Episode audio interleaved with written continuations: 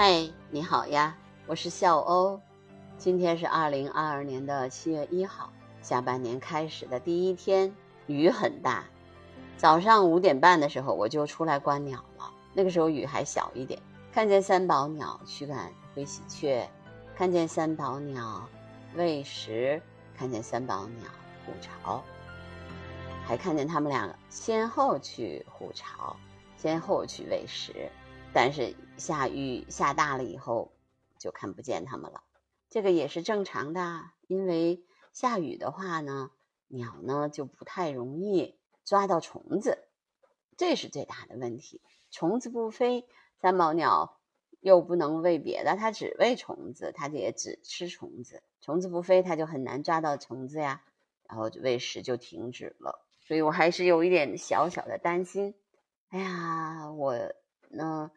观察它四十一天，看到它几次的变化，从嗯孵产孵，从他们俩恋爱到呃孵卵，最后到喂食。嗯，现喂食今天还是才是第二天，还得有差不多嗯一个月左右，它才能够长出羽毛，然后飞出巢穴，在巢穴边上停留，然后慢慢学会飞行，最后呢。飞走，这就是整个的一个夏候鸟的繁殖季。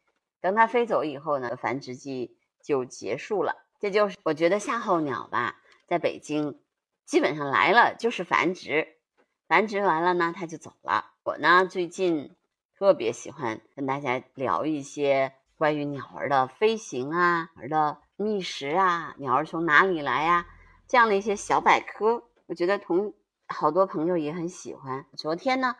啊，其实跟大家聊到的飞行是鸟儿的生存方式，那我说的就是在对于绝大多数的鸟来说是这样的，但是我们也要记住，还有一些鸟其实它是不会飞的，比如说非洲的鸵鸟、南极的企鹅都不会飞，不会飞呢，那也给了它们很多的便利，比如说鸵鸟不会飞，但是它会跑的，它会跑。而且是世界上跑得最快的鸟，它跑的那个速度跟我们一小时的那个速度跟我们开车差不多，甚至比我们开车还要快。企鹅呢？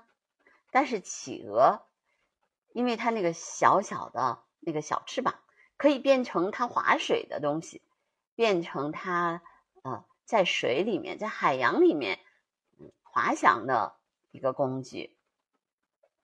所以企鹅也是在海里面，嗯，待的时间最长的一种鸟，嗯，它能潜水，而且能在水里面生活很久，所以不会飞行。其实对于鸟来说，它也进化出了其他的东西。昨天呢，我其实跟大家聊了雨燕，告诉大家说，雨燕呢，在从羽毛丰满到第一次繁殖的两三年的时间里面。有的雨燕甚至一次都没有着过陆，也没有就它在这段时间呢，它们有可能已经在来回往返非洲两次了。但是还有一种鸟，你知道是什么吗？就是欧燕鸥，它是最喜欢停留在空中的鸟。在离开自己生活的故土之后，它们在长达七年的时间，甚至更久的时间里面，一直留在空中不落地呀，一直留在空中。所以它们在空中可以做很多的事情。鸟儿只有两件事不能在空中干，第一个就是不能在空中孵卵，不能在空中繁殖，呃，其他的都可以在空中，呃，它们都可以，甚至在空中可以做爱呢。现在跟大家聊聊鸟怎么起飞啊？其实鸟儿呢，说就是飞行面临的第一个挑战就是如何飞向空中。为了能够顺利的起飞啊。一只鸟必须产生足够的能量，而且克服重力的影响，才能够让自己顺利升空，并且在空中飞翔而不会落下。体型较小的鸟体重很轻，只需扇动几下翅膀就能起飞。但是鸭和雁这些体型比较大的鸟，必须通过在水面上奔跑，并且不断的拍打的翅膀。才能积攒到足够的动能。那些很重的鸟，比如说大宝啊、天鹅呀，必须付出更多的努力，才能够在更远的距离里面。它要走，它要先跑起来再飞。所以要有个加速度的过程。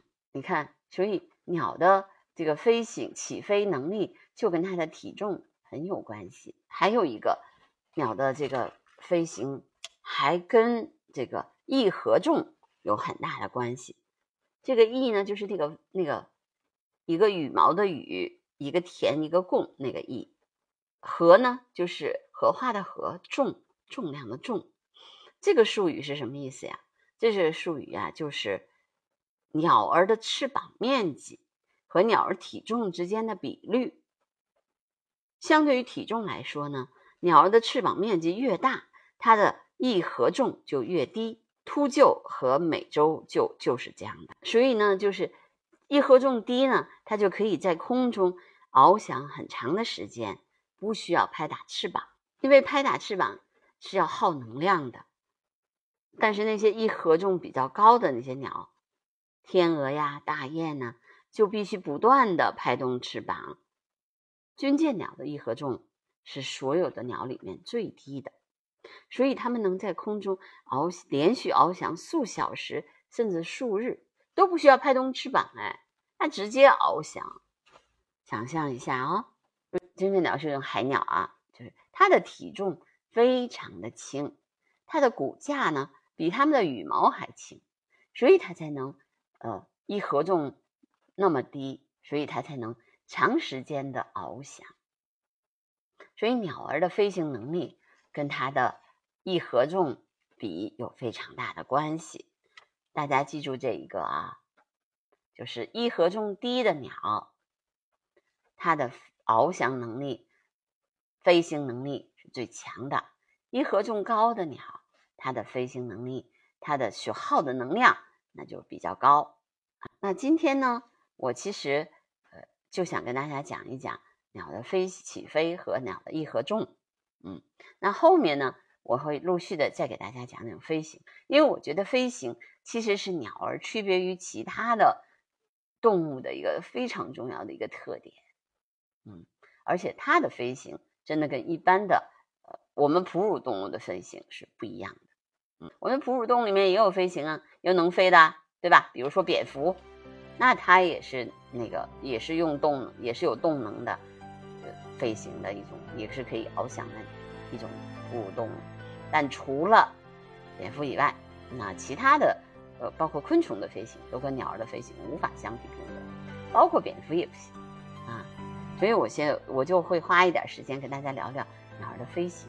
那今天的声音纪录片就到这儿吧，拜拜。